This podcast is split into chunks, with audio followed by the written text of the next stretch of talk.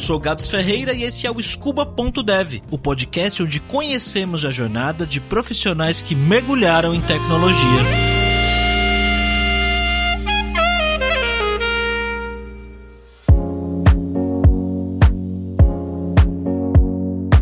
E no episódio de hoje, Jennifer Bittencourt, que trabalhou sete anos na área de gestão de RH e hoje é desenvolvedora front-end. A Jennifer é carioca, nasceu na cidade do Rio de Janeiro, mas passou a infância no interior do estado, em uma cidade chamada Valência. É impossível perceber as origens da minha convidada de hoje apenas conversando com ela. Aquele sotaque carioca característico já praticamente não existe mais. E não sem razão. Ela mora em Juiz de Fora, Minas Gerais, há mais de uma década. A Jennifer começou a carreira dela bem cedo, estagiando na faculdade e trabalhou sete anos na área que escolheu. Tecnologia? Não. Ela começou a sua vida profissional na área de gestão de recursos humanos. Foi esse curso que ela escolheu na faculdade.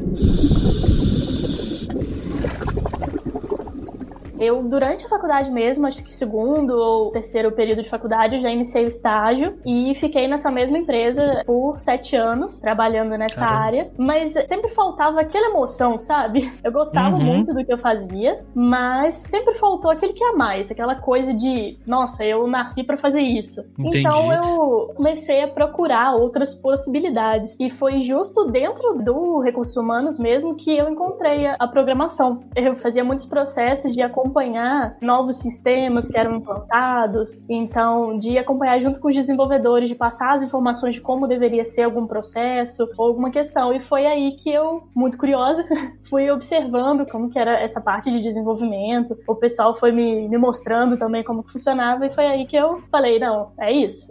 Essa empresa você recrutava pessoas de tecnologia? Não, não, a empresa não tem nada a ver com tecnologia, era uma empresa ah, tá. da área de saúde. Ah, entendi. Mas é. você participava do processo de recrutamento, seleção tudo isso? Não, não, não eu, eu era da parte de treinamentos, né? Eu trabalhava ah, mais focado em treinamento e desenvolvimento. Não me envolvia muito nessa parte. Entendi. E teve algum momento específico, assim, que você estava trabalhando, que você olhou, sei lá, não sei se pros desenvolvedores ou pro trabalho que eles estavam fazendo, você falou, nossa, acho que isso é legal. Ou foi um processo, né? Uma coisa que né, veio com o tempo? Foi assim, no início do ano passado mesmo, eu já tava com essa situação de procurar uma outra, né? De dar uma, uma revitalizada aí, porque eu não estava 100% feliz com o que eu estava fazendo. Então, no meio desse processo que eu fazia de acompanhar o desenvolvimento das ferramentas que a gente utilizava com os desenvolvedores, eu ficava sentada do lado deles e observando o que, que eles estavam fazendo. E eu ficava perguntando também as coisas, e eles eram muito de boa de me explicar, de falar o que, que acontecia. E acho que foi ali que eu apaixonei. Teve jeito, não.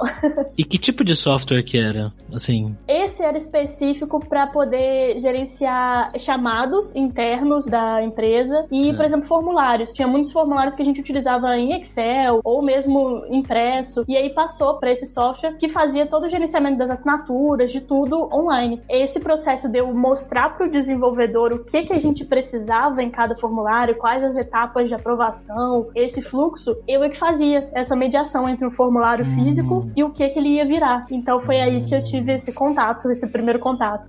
Era quase uma analista de negócio talvez, né? É. Você passava a regra pro desenvolvedor como que, que, que, ia funcionar, certo? Isso, é. isso. Eu meio que traduzia ficava... o que, que era o formulário para o que ele tinha que fazer funcionar, basicamente. E aí você ficava perguntando, poxa, mas eh, como que você vai fazer funcionar? Você ficava perguntando detalhes técnicos ou era mais... O que que era? Conta. É, assim, eu ficava do lado dele, geralmente quando ele tava fazendo, porque aí eu ia ajudando ele a explicar o que eu queria, né, para aquele formulário. Uhum, então uhum. ele já viu o código, era JavaScript, então eu não fazia ideia do que era, né, na época. Uhum. Eu via o código, via ele fazendo, via ele fazendo as condicionais ali. Então aí eu ficava curiosa, ué, como que você faz isso aqui aparecer, se selecionar dessa questão? Então eu ficava perguntando, e ele sempre foi muito de boa de me explicar, de falar, e foi inclusive uma das pessoas que me deu toque, que falou, cara, você leva jeito pra isso. Porque depois de tanto acompanhar ele, eu já tava, eu acabava dando pitaco nos negócios, né?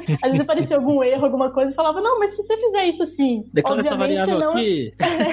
obviamente não em, em, termos técnicos, né? Porque eu não entendia nada, mas assim, é. alguma ideia já dava para ter alguma noção da lógica ali de como funcionava. E ele foi uma das pessoas que me deu esse apoio e que falou, cara, vai dar uma olhada nisso aí, porque você leva jeito. Engraçado, né? Pelo que você tá falando, então, você tava focada em tentar resolver o problema baseado na lógica que você via e que explicavam para você, mas você não sabia como implementar aquilo, uhum, certo? Sim. Se você precisasse colocar a mão lá, você não ia conseguir. É engraçado isso, porque às vezes a gente fica muito focado na tecnologia, né, em si, quando no fim das contas, o que vocês precisavam fazer juntos ali era resolver um problema do mundo real que precisava, Sim. né, ir pro computador, né, de alguma maneira. E você estava focado em resolver o problema. Isso é muito legal. Sim, é. E qual foi o momento que você falou assim, não, eu vou realmente estudar isso? Início do ano passado, numa dessas situações, né, várias, eu, eu falei assim, não, vou dar uma pesquisada. Aí comecei a procurar na internet falando sobre a área, sobre programação, e aí eu resolvi começar uma faculdade, né, na área. Eu comecei a fazer sistemas de informação, uma faculdade à distância, para poder tentar um direcionamento, né, já o primeiro passo aí dessa minha mudança de carreira. Na faculdade foi esse primeiro contato que eu tive, né, especificamente estudar alguma coisa, mas na faculdade a gente estuda muita teoria, né? Então eu comecei a buscar coisas à parte para poder já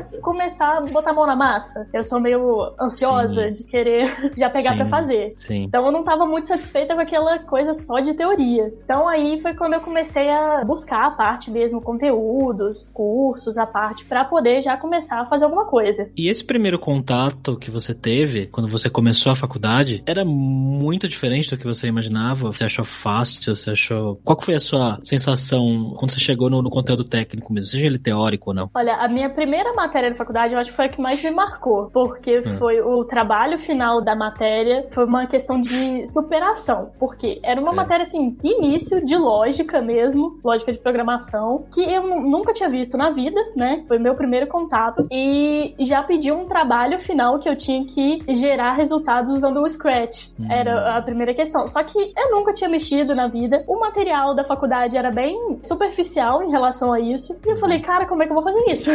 então, esse primeiro trabalho da faculdade que eu consegui fazer, consegui ter uma nota 100% total, me marcou muito. Porque eu percebi, falei, cara, eu consigo ir. Porque quando eu vi que ia ter esse trabalho específico, que eu já tinha que fazer alguma coisa, sem ter tido nenhum conteúdo antes, e um conteúdo muito básico ali de lógica, eu falei, cara, será que eu vou conseguir? Dá aquele medo, né? Você lembra onde que você procurou? O que que você fez para conseguir entregar esse trabalho? Cara, eu saí procurando em tudo quanto é lugar na internet, eu não fazia ideia de como é que eu procurava isso.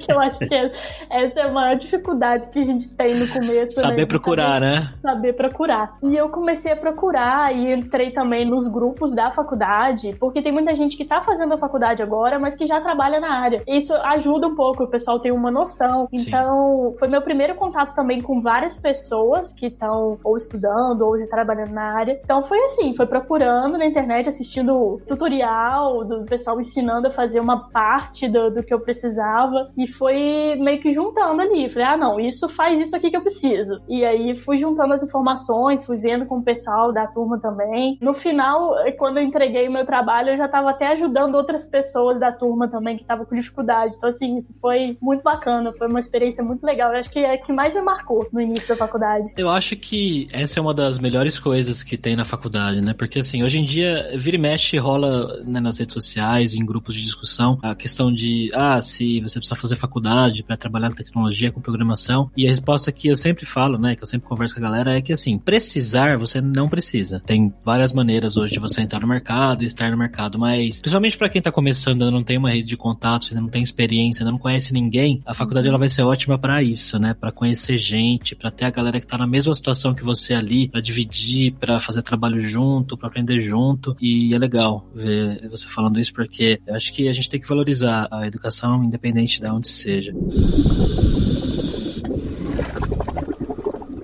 E aí você começou a faculdade, teve aí o primeiro choque, mas viu que era um negócio que você ia conseguir fazer. Você falou que teve um outro momento que você falou assim: não, putz, eu preciso ir além da faculdade. Que eu imagino que eventualmente você acabou chegando na Lura, né? E como é que foi essa trajetória até você chegar e resolver estudar com a gente? Então, comecei a faculdade, acho que foi por volta de maio do ano passado. Tive esse primeiro contato com a faculdade e comecei a buscar coisa por fora, porque depois veio muito conteúdo teórico eu quero aprender mais do que isso. O conteúdo teórico é muito importante também, mas eu queria já botar a mão na massa, queria fazer alguma coisa. E aí eu comecei a buscar muitos cursos, eu vi muita coisa no YouTube, fui buscando outras informações, muito conteúdo escrito também, só que ainda não tava me botando pra frente. No início desse ano, eu fiz uma conta no Twitter porque algumas pessoas me indicaram, falou que é uma rede muito legal para você conhecer outros desenvolvedores e você criar esse contato, né? Então, eu fiz uma conta no Twitter e foi ali que eu conheci a Lura. Foi chegando as sugestões de contas de lugares legais para poder seguir e se informar. E aí comecei a seguir a Lura. Minha primeira experiência com a Lura diretamente foi quando começou a quarentena. Foi com a, a hum. quarentena Devs, né? Que ah. já chegou ali e já me fez brilhar o olho, né? Com aquela questão de tipo, você não precisa saber nada, mas você vai fazer alguma coisa. E era justamente a minha situação. Eu não tinha produzido nada até então. Eu não tinha feito algo efetivamente e eu tava naquela de, nossa, quando que eu vou fazer alguma coisa? Foi meu primeiro contato e a partir dali só foi crescimento mesmo. Eu tenho um, um histórico de agradecimento muito grande com a Lura porque é a Lura que me bota pra frente também. Eu sinto aquela famosa síndrome do impostor, né? Uhum, eu sempre acho que é, eu sempre acho que eu não tô preparada para avançar. Então, por exemplo, eu comecei ali vendo HTML CSS com a quarentena dev. Foi ali também que eu me descobri com o front-end, né? Foi a minha primeira experiência legal. com alguma área. Porque antes disso, eu ainda tava muito perdida. Eu tava naquela, eu não sei pra onde eu vou. Porque a área do desenvolvimento é muito extensa, tem muita vertente para você seguir. E eu nunca tinha tido contato com nada. Eu falei, gente, o que, que eu vou fazer da vida? E ali, com aquele primeiro contato ali com HTML, CSS, eu falei, cara, é isso. Acho que eu achei o meu caminho. Participar dessas semanas com a Alura me impulsionou de, não, você consegue ir para a próxima fase, você consegue avançar. Porque eu ficava naquela, ah, o básico do HTML e CSS. Aí eu via algum outro material, alguma outra situação, eu voltava pro básico, porque eu achava que eu ainda não conseguia ir pra frente. E ficava sempre agarrado naquilo. Uma das coisas que eu posso falar que a Lura me ajudou muito foi nessa evolução, de falar, não, você pode dar o próximo passo, continua avançando. Que legal. Uma coisa que eu acho que eu não perguntei. Então, quando você começou a fazer a faculdade, você estava trabalhando. E você continuou trabalhando todo. Foi ano passado, né? Que você começou, você falou. Foi, né? foi ano passado. Você continuou trabalhando todo ano passado, ainda na mesma empresa. Ainda na mesma empresa, o tempo inteiro. Porque eu não tinha condição de ficar só por conta de estudar, né? Então tive que continuar ali dividindo o meu tempo entre trabalho e estudar. Entendi. E aí então veio a quarentena dev, você se inscreveu, curtiu pra caramba e falou: agora é hora de mergulhar no front-end. Foi, foi isso aí. E foi isso que você fez. Foi isso que eu fiz. quarentena dev foi a minha primeira vez que eu peguei mesmo para fazer alguma coisa, né? Quando você vê, eu acho que o que mais me chamou a atenção no front-end em si é porque o resultado tá muito ali, né? Qualquer coisa Sim. que você faça, você já consegue ver o resultado. Então eu acho que isso me encantou mais. Tanto que depois da quarentena dev, a gente teve também a quarentena dados, né? Que eu me inscrevi, mas eu acho que foi a única imersão que eu não fui até o final, porque eu é. comecei e eu falei, não, isso não é para mim. Eu acho que é importante também, né? Esse contato pra gente descobrir qual que é a nossa vibe ali, o que que a gente se enquadra. Eu preciso confessar para você também que eu fiz a, a quarentena dev também, eu fiz no meu Twitch lá, eu fiz as lives e quando chegou a dados eu falei, vou fazer também, mas aí eu, eu sofri, hein? É muito diferente, é muito, realmente comigo também não, não rolou. E, e é bom, né? Enfim, como é, você falou. É uma experiência bacana, porque aí agora eu posso dizer que, ó, pra isso eu não sirvo. Sim. E aí, Jennifer, você começou a estudar o que dentro da plataforma? Você lembra quais foram os cursos que você fez, assim, que te marcaram? Antes de ir pra plataforma em si, eu acho que a imersão que foi mais significativa para mim foi a imersão CSS, que foi que a gente produziu o, portfólio. Ah, então você então, ainda não assinou depois que você não, fez. É, não, ainda demorou um pouquinho para poder assinar. Ah. Eu ainda fiquei ali consumindo os conteúdos gratuitos que estavam vindo. Legal. A imersão CSS foi, foi uma didática muito bacana e eu consegui construir ali o portfólio do jeito que eu sempre imaginei. Comecei a estudar, já via outros portfólios e o pessoal falando que é muito importante você ter um local para você colocar o que você produz e tal. Eu tinha na minha cabeça tudo já esquematizado. Falei, não, vai ser assim. Como fazer, né? Então foi ali na imersão CSS que a gente fez o, o portfólio e eu fiquei mais encantada ainda. Participei das outras imersões também, a imersão Game Dev, a imersão React também eu assinei a plataforma, acho que foi em maio desse ano, que eu fiz, né, teve os dias de teste lá e eu falei, cara, é, é, o que eu preciso. Depois que eu assinei a plataforma, foi um crescimento bem mais rápido, isso eu pude sentir. Que eu é. tive um crescimento bem mais rápido de, em questão de conteúdo, em questão de entendimento de algumas coisas que eu tinha um conhecimento superficial. Os cursos que eu fiz lá na plataforma, primeiro foi a parte de HTML e CSS, né? Que eu dei uma repassada uhum. desde o começo lá. Fiz o projeto da barbearia, é, foi muito bacana. Me encantei pela plataforma em si também, porque eu tenho uma facilidade maior em aprender com conteúdo escrito. Hum. E isso foi uma das coisas que para mim fez toda a diferença, porque na plataforma você consegue ter o vídeo e todo o conteúdo escrito. Isso me deixou mais animada ainda de mas, estudar com a Mas você não assistia os vídeos? Não, assistia, é. mas quando eu tinha alguma dúvida ou alguma coisa, eu não lembrava direito, eu prefiro consultar um conteúdo escrito. É eu tenho mais facilidade Sim. de entendimento do que voltar a assistir um vídeo. Então eu assistia as aulas, mas na hora de aplicar, se eu tinha alguma dúvida, alguma coisa, eu voltava no conteúdo escrito. Então isso. Ao invés de ficar caçando no vídeo, né? uhum. né? É um puta trampo. E é uma coisa que às vezes a gente tem dificuldade de achar, né? Conteúdo escrito. Geralmente a maioria dos conteúdos vem em vídeo. Eu, como tenho essa facilidade maior pelo conteúdo escrito, nossa, foi uma das coisas que para mim fez toda a diferença. O time de transcrição vai gostar de ouvir esse podcast depois, porque eles, eles fazem um trampo duro lá para sempre transcrever os cursos e. Eles estão de e, parabéns. E é importante também, né? Pessoal que é deficiente e tal, é, é, bem legal. Depois de um tempo estudando, né, na plataforma e tal, e eu imagino que você deve ter estudado de outros lugares, de outras fontes também, você disse que você tinha muito essa questão de síndrome de impostor, né? De não se sentir que tá preparado e tal. Com que frequência você estudava, mais ou menos, você lembra? Todo dia. Você ah, todo dia? Todo dia, todo dia, depois do horário de trabalho, ficava à noite estudando. Geralmente eu fazia assim, como eu tinha que estudar pra faculdade também, durante a semana eu fazia os cursos, as atividades da plataforma, e no fim de semana eu estudava pra faculdade. Então eu meio que dividia assim para conseguir consumir mais conteúdo com mais frequência. Caramba. Estudando assim todos os dias e tal, você começou a se sentir mais confiante? Isso foi mudando ou mais ou menos? Assim, eu consegui sentir que eu tinha adquirido um pouco mais de conhecimento, porque antes eu tinha muito aquela situação de será que eu vou saber fazer isso? Então, quando eu comecei a estudar pela plataforma, os cursos que eu fiz, principalmente esse de HTML e CSS, eu aprendi outras questões e de maneira mais simples que conseguiu fazer com que eu, não, agora eu sei fazer isso. Algumas coisas que eu tinha um pouco de dúvida antes, eu consegui saber de uma maneira mais, falar assim, não, agora eu sei, agora eu consigo aplicar isso se eu tiver que utilizar. Então, isso eu senti. A questão de achar que não tá pronto para avançar ainda existe. Vou ser sincera. Ainda existe bastante. Então, às vezes ainda fico naquela: será que eu vou pro próximo? Será que eu continuo aqui? É uma coisa que eu tô em, em trabalho constante aí para poder me impulsionar pra frente, porque senão a gente fica agarrado sempre, né? Sim. Não tem jeito. Eu acho que essa é uma coisa que sempre vai existir. Mas eu falo que acho que programação, não só programação, né? Várias áreas, mas programação em geral é o tipo de habilidade que todos os dias a gente vai encontrar um desafio diferente, todos os dias a gente vai ter que aprender alguma coisinha, um, um negocinho que você não entende, vai ter vezes que você vai olhar e falar, puta, isso aqui eu não faço a menor ideia do que, que eu tô fazendo. E aí você vai lá, acha que não vai conseguir e passa. Então é cada dia você pula um obstáculo ali e é cada dia um pouquinho, né, que você vai construindo esse conhecimento, né, Jennifer? É, é... a gente nunca vai saber tudo, né? Eu acho Sim. que é impossível alguém que vai Sim. saber tudo. Eu acho que assim, que eu percebi, eu tenho uma memória bem ruim.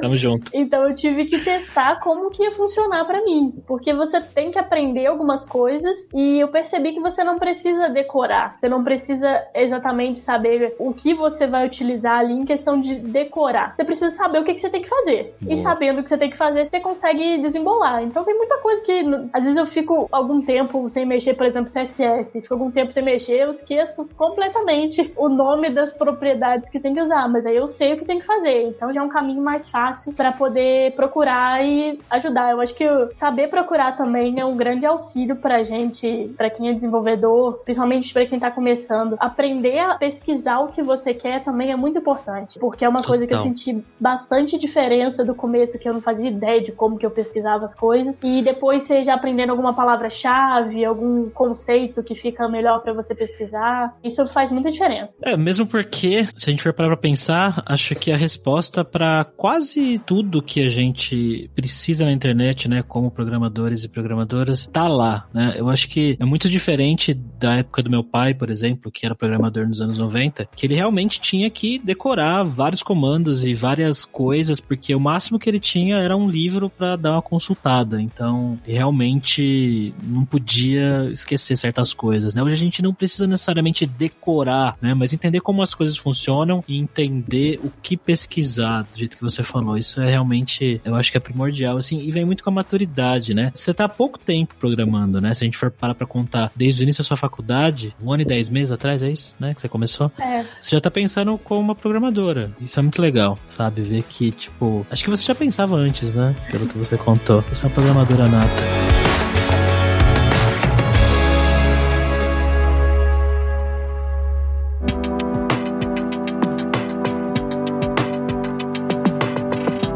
E quando é que foi que você decidiu que você ia começar a se aplicar para vagas de tecnologia? É, então, depois que eu estudei a plataforma, comecei a estudar mais coisas, então eu comecei a me sentir um pouco mais, não vou falar que eu me senti completamente confiante, porque não.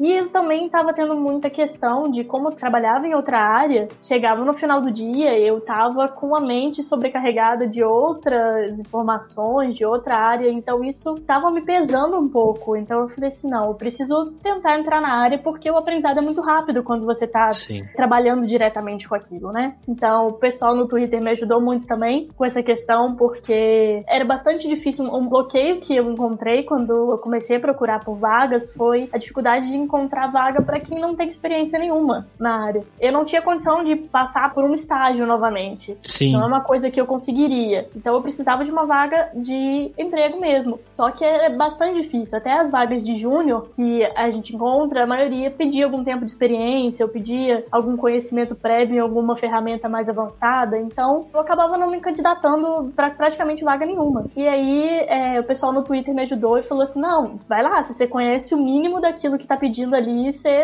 arrisca, porque é assim mesmo. Então, o pessoal me deu muita força, eu me senti muito. Falei, não, agora, agora vai. Eu me candidatei para muita vaga, muita mesmo.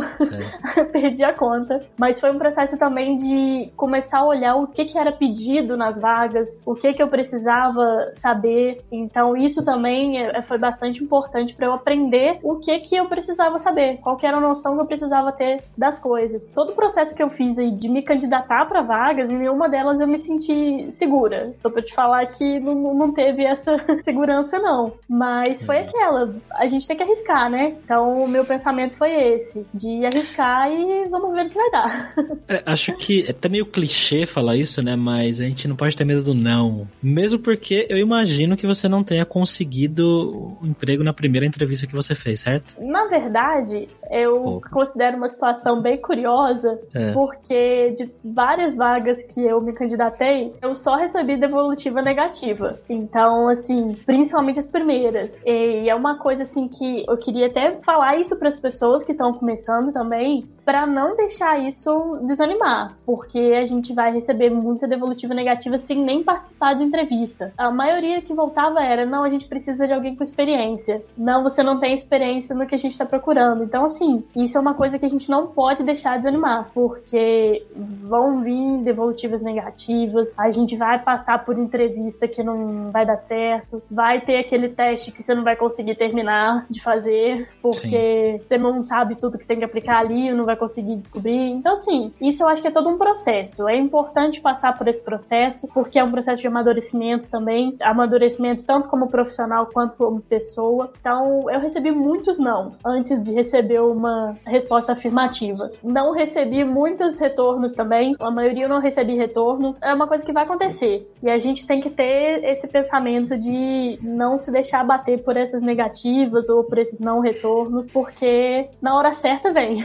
E engraçado, né? Você tá numa situação em que às vezes as pessoas vêm conversar comigo e eu falo, putz, talvez vai ser um pouco mais difícil. Que é justamente essa questão de você conseguir um emprego sem ser estágio, né? Você conseguir essa primeira vaga sem estagiar, que costuma ser um caminho realmente um pouco mais difícil, porque, como você disse, das empresas que quando querem contratar um, um júnior, seja para que área específica de tecnologia seja, eles querem pelo menos alguma coisinha ali, né? Que você manje de alguma coisa. Isso as que não pedem uma cacetada de coisa no estágio, mas enfim. E Jennifer, qual foi a vaga que você se aplicou que deu certo? Como é que foi o processo? Como é que foi a entrevista? Teve teste? Como é que foi? Uma coisa que eu acredito que me ajudou muito a conseguir essa oportunidade foi a questão de divulgar os trabalhos que eu estava fazendo como estudo. Então, essa é uma dica que às vezes algumas pessoas me perguntar, né, ainda mais depois que eu comecei a trabalhar na área, as pessoas me perguntar: não, mas o que, você me dá de dica? O que, que eu consigo fazer? Então, assim, não fica naquela, ah, mas eu fiz uma coisa simples, eu fiz uma coisa pequena. Eu acho que nada é pequeno quando a gente está aprendendo. Tudo é aprendizado e se você está feliz que você conseguiu fazer aquilo, você tem que comemorar mesmo, você tem que divulgar mesmo. Vai ter muita gente que vai ficar feliz com aquilo que você fez também. E tem muita gente olhando. A gente acha Sim. que não, mas tem gente olhando. Então, foi uma das coisas que eu considero que me ajudou nessa questão de conseguir. O gestor que me entrevistou, ele já tinha visto alguns projetos meus que eu tinha divulgado. Foi feita uma entrevista, participei de uma entrevista com esse gestor e ele me passou o que, que seria as propostas da vaga e tal. Por ele já conhecer esses meus projetos, ele já sabia o que, que eu tinha de conhecimento. Então, isso me ajudou também a ficar um pouco mais tranquila nesse momento de entrevista. Então, é uma dica que eu dou para todo mundo de divulgar mesmo. Você fez alguma coisa, conseguiu aprender alguma coisa, superou algum, algum bloqueio que você tava, divulga mesmo, mostra mesmo o que você está fazendo, porque isso é muito Sim. importante. Isso é não. muito importante até mesmo para dar força para outras pessoas que estão começando. Quando eu comecei a fazer os pequenos projetos, as primeiras coisas, eu também tinha essa, essa questão de, ah, não, isso é muito pequeno, não vou, não vou divulgar isso não. Mas eu via outras pessoas fazendo isso e via acompanhava o desenvolvimento de outras pessoas, a evolução. Então isso também me deu força. Então é o que eu falo para todo mundo que me pede dica. Uma coisa que eu vou continuar sempre dando força para todo mundo, é divulgar mesmo, é mostrar mesmo o que você tá fazendo, independente se você acha que é pequeno ou não, eu acho que nenhum aprendizado é pequeno. Então eu acho que a gente tem que mostrar mesmo. Eu concordo em gênero, número e grau com você. Você tá falando coisas que parece que, tipo, eu já escrevi sobre isso várias vezes, sabe? Que eu acho que as pessoas têm que mostrar, né? Tem que compartilhar justamente porque é isso que você falou. Tem gente olhando, como que você vai se diferenciar de outras pessoas? Querendo ou não, tem um monte de gente, né? Querendo emprego e não tá fácil para ninguém. Então, como que você vai mostrar quem é você, o que que você fez, o que que você já criou, mesmo que seja coisa simples? Que tipo de projeto você tinha criado e que o seu gestor tinha visto seus, assim, de curiosidade? Então, meus projetos eram todos de estudo. Então, eu tinha os ah. projetos da Quarentena Dev, que eram aqueles projetos Legal. bem básicos de HTML, CSS mesmo, e alguma coisinha ali de JavaScript, alguma lógica ali bem básica. Tinha o, o site do meu portfólio, que estava também sempre atualizado com todas as informações, e alguns outros sites também que eu fiz como estudo. Então, uhum. todos eles, eu sempre divulgava tudo que eu estava fazendo, tudo que eu estava estudando, sempre divulgava as etapas do que eu tava fazendo. A gente consegue uma interação bem legal no Twitter também, né? O pessoal dá dica. Ó, oh, isso daqui sim. eu acho que podia ficar melhor desse jeito, tenta fazer assim. Então isso é muito bacana, essa interação. Eu acho que o que eu considero de mais relevante, que me ajudou mesmo nessa, de conseguir, foi essa divulgação dos projetos. Porque às vezes você faz coisas bacanas que você acha que não estão tão bacanas, mas que você guarda só pra você. Então você tá perdendo uma oportunidade aí de mostrar o seu trabalho, você está perdendo uma oportunidade de incentivar outras pessoas a mostrar, a fazer, a aprender. Eu nunca pensei que eu ia ter um momento de transição de carreira.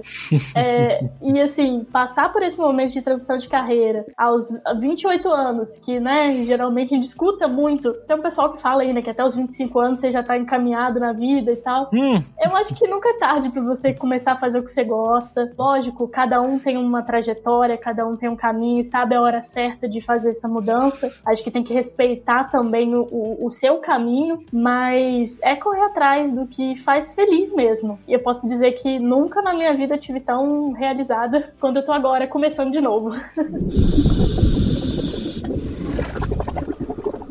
E pelo que você falou, né, essa questão de começar a criar coisas, o ponto de partida foi a quarentena dev. Foi ali, foi a primeira coisa que eu fiz. foi meu primeiro contato direto com programação mesmo. Eu tinha visto algumas coisas, estudado algumas coisas, mas nunca tinha desenvolvido nada concreto, né? E foi uhum. ali que começou. Hoje, no trabalho que você tá aí, o que que você tá fazendo? O que que você tá criando lá todos os dias? Hoje eu trabalho como desenvolvedora front-end no Skive. O Skive é uma empresa que trabalha com conceito conscientização de usuários em relação à segurança da informação. É bem bacana o trabalho. Hoje eu estou focada na redefinição do site da empresa, né? A gente está nesse processo e eu estou aprendendo a cada dia. Eu, desde que eu entrei lá, eu estou lá vai fazer um mês. Eu comecei no início de setembro. Cada dia é um aprendizado diferente, são coisas diferentes que eu não tinha visto antes. Até porque a realidade de trabalho é muito diferente de uma realidade de estudo. É por isso que eu tentei já entrar na área logo no começo e é uma dica que eu posso dar para quem está começando. Se você tiver condições disso, não espera formar para começar a trabalhar na área. Já Sim. tenta entrar na área logo assim que você se sentir minimamente preparado, porque a realidade de trabalho é muito diferente de uma realidade de uma rotina de estudo. Então é muita coisa que a gente aprende. Você tem o, o relacionamento com outras pessoas em relação de trabalho, que o relacionamento é de faculdade é diferente. Então é tudo um aprendizado, um aprendizado diário. Tá sendo muito gratificante para mim. Tá sendo uma experiência que eu recomendo de começar logo no início, porque eu acredito que o desenvolvimento é muito mais rápido você trabalhando direto. Quais são as tecnologias que você está usando no seu dia a dia? Estou basicamente ali no HTML CSS. Comecei a ver um pouquinho de Tailwind CSS, que é uma hum. ferramenta completamente nova que eu nunca tinha visto na vida, que eu achei muito bacana também. Estou ali no, no basicão do front-end, um pouquinho de JavaScript também. Por enquanto é isso, mas parece que vai ter bastante oportunidade de ver muita coisa ainda. Nos primeiros dias lá, teve alguma coisa meio choque assim, que você falou, putz, será que eu vou dar conta disso? Será que eu vou conseguir fazer essas coisas aqui? Rolou essa insegurança assim? Sim, eu acho que a insegurança rola até hoje. Vou te falar que até hoje vem. ah, eu preciso que você corrija isso aqui do site. Falei, gente, como é que eu vou fazer isso? Não sei.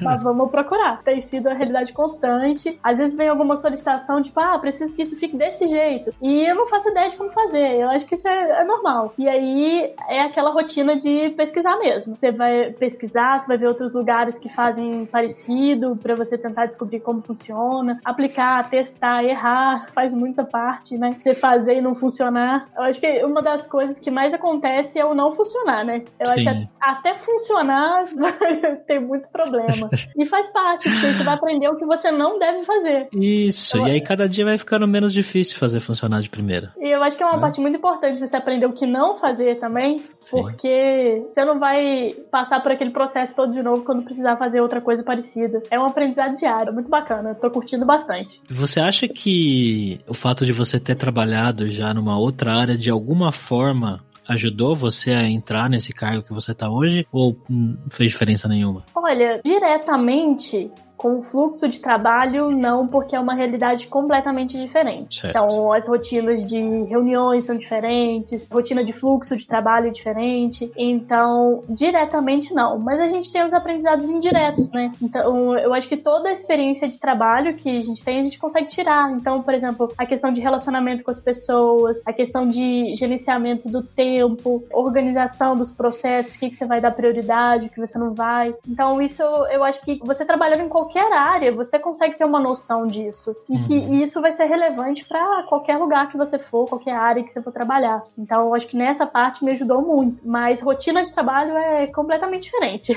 acho que o que me ajudou mesmo foi esses itens indiretos que a gente vai adquirindo com qualquer experiência que a gente passa, né? Maturidade que chama, né? Sim.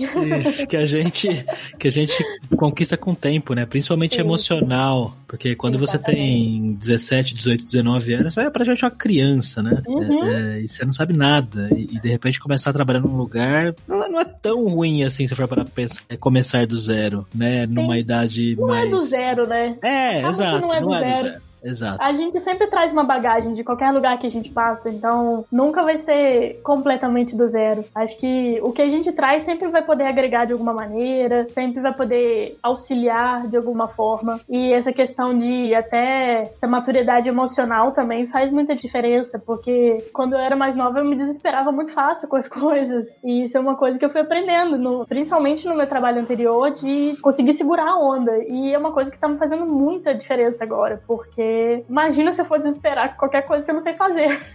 Então, talvez se você tivesse começado a programar com 20 anos, você não teria seguido a carreira, porque você ia ficar muito ansiosa. Sim, e você hoje é. em dia, pelo jeito que você fala e pelo que você contou do que você estuda, você parece uma pessoa muito centrada. Sim, aprendi a ser. De falar que eu tenho um pouco de dificuldade de concentração. Isso uhum. eu sempre tive, tem? né? Eu sempre hoje tive, principalmente em relação ao estudo. Acho que é muito estímulo que a gente tem, né? Então é difícil uhum. a gente concentrar em alguma coisa. Eu costumo falar que eu não gostava muito de estudar antes, porque eu realmente eu estudava com foco. Então, tipo, ah, tem que fazer uma prova, tem que fazer alguma coisa sobre isso. Eu estudava aquilo ali ponto. Mas eu acho que não é eu não gostar de estudar. Eu acho que você precisa descobrir alguma coisa que te dê prazer em fazer isso. Então, depois que eu comecei a estudar programação, estudar os conteúdos, eu consigo ficar o dia inteiro se deixar estudando, sem ter essa vontade de sair correndo. então eu acho que a gente precisa encontrar o que a gente gosta, alguma coisa que a gente gosta de fazer. Mas também não é todo dia, não. Porque acho que isso também faz parte. Tem dia que eu não quero Sim. nem olhar pro computador. Não, mas tá certo. Não é pra ser tudo. Isso que eu ia falar pra faz você. Parte. Todo dia também não, né? Mesmo porque você vai perceber aí ao longo da sua carreira de programadora que tem muitos problemas do dia a dia que você vai resolver na sua casa, no seu tempo livre. Uhum. Coisas que você tá na cabeça lá, que você vai maturar no banho, você vai lembrar. Eu já acordei no meio da noite com um problema solucionado na cabeça, que no eu trabalho tava travado. com resultado também. E foi impressionante que na hora que eu fui colocar o negócio lá pra funcionar, funcionou. Fiquei chocada.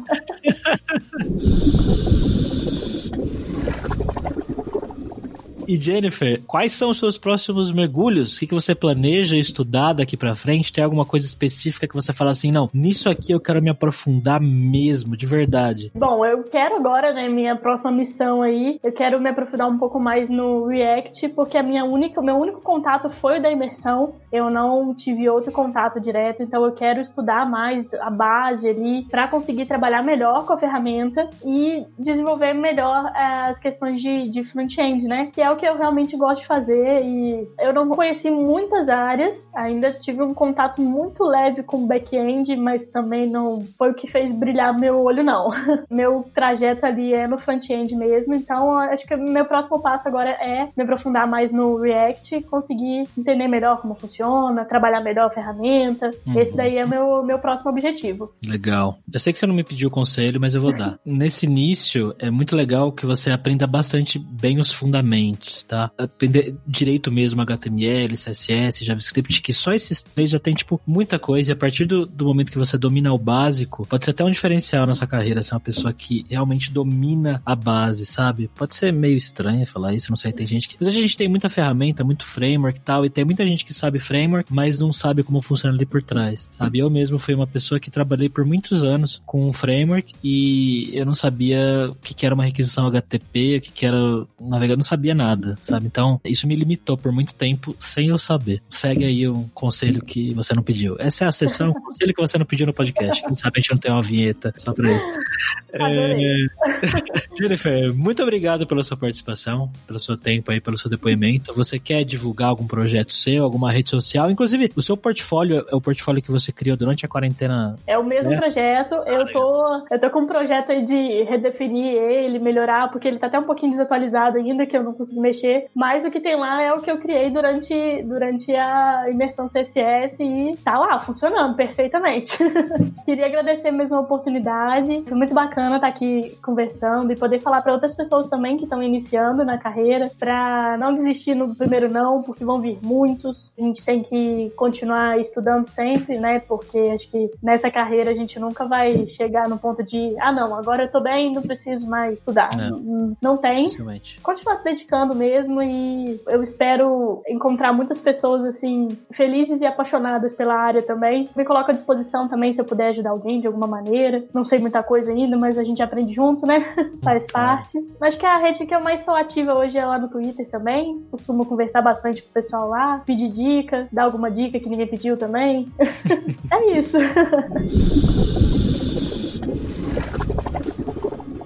Teve uma coisa que a Jennifer falou nessa nossa conversa e que eu gostaria de reforçar aqui para você, ouvinte. Especialmente para quem tá começando, para quem tá nesse momento de transição de carreira, é extremamente importante que você tenha algo para mostrar. Como a Jennifer falou, ela pegou alguns projetos que ela estava trabalhando, né, que ela estava estudando, na verdade, e colocou aí no GitHub e mostrou para o mundo vamos dizer assim. Por mais que não é o mundo que vai ver, pessoas que estão procurando pessoas para trabalhar vão ver isso. Ter algo para mostrar é realmente muito importante. Pode ser os projetos que você está estudando, pode ser um blog onde você escreve sobre o seu aprendizado, de repente um perfil no Instagram ou uma página sua, mas qualquer coisa que mostre para pessoas que estão procurando gente para trabalhar que você é uma pessoa dedicada, que você é uma pessoa que está indo além do que simplesmente fazer cursos, que óbvio é importante, mas essa iniciativa a mais faz muita diferença.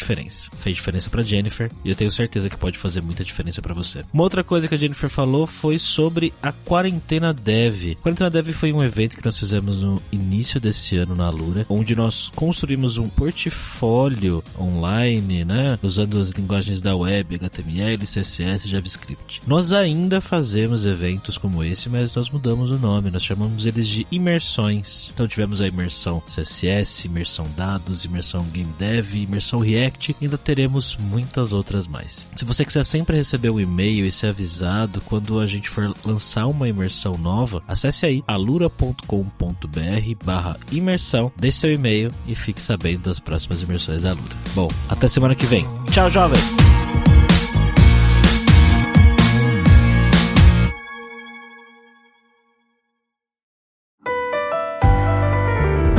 Esse foi mais um episódio do podcast Scuba.dev, uma produção Alura. Mergulhe em tecnologia e venha ser um dev tempo. Este podcast foi editado por Radiofobia, podcast e multimídia.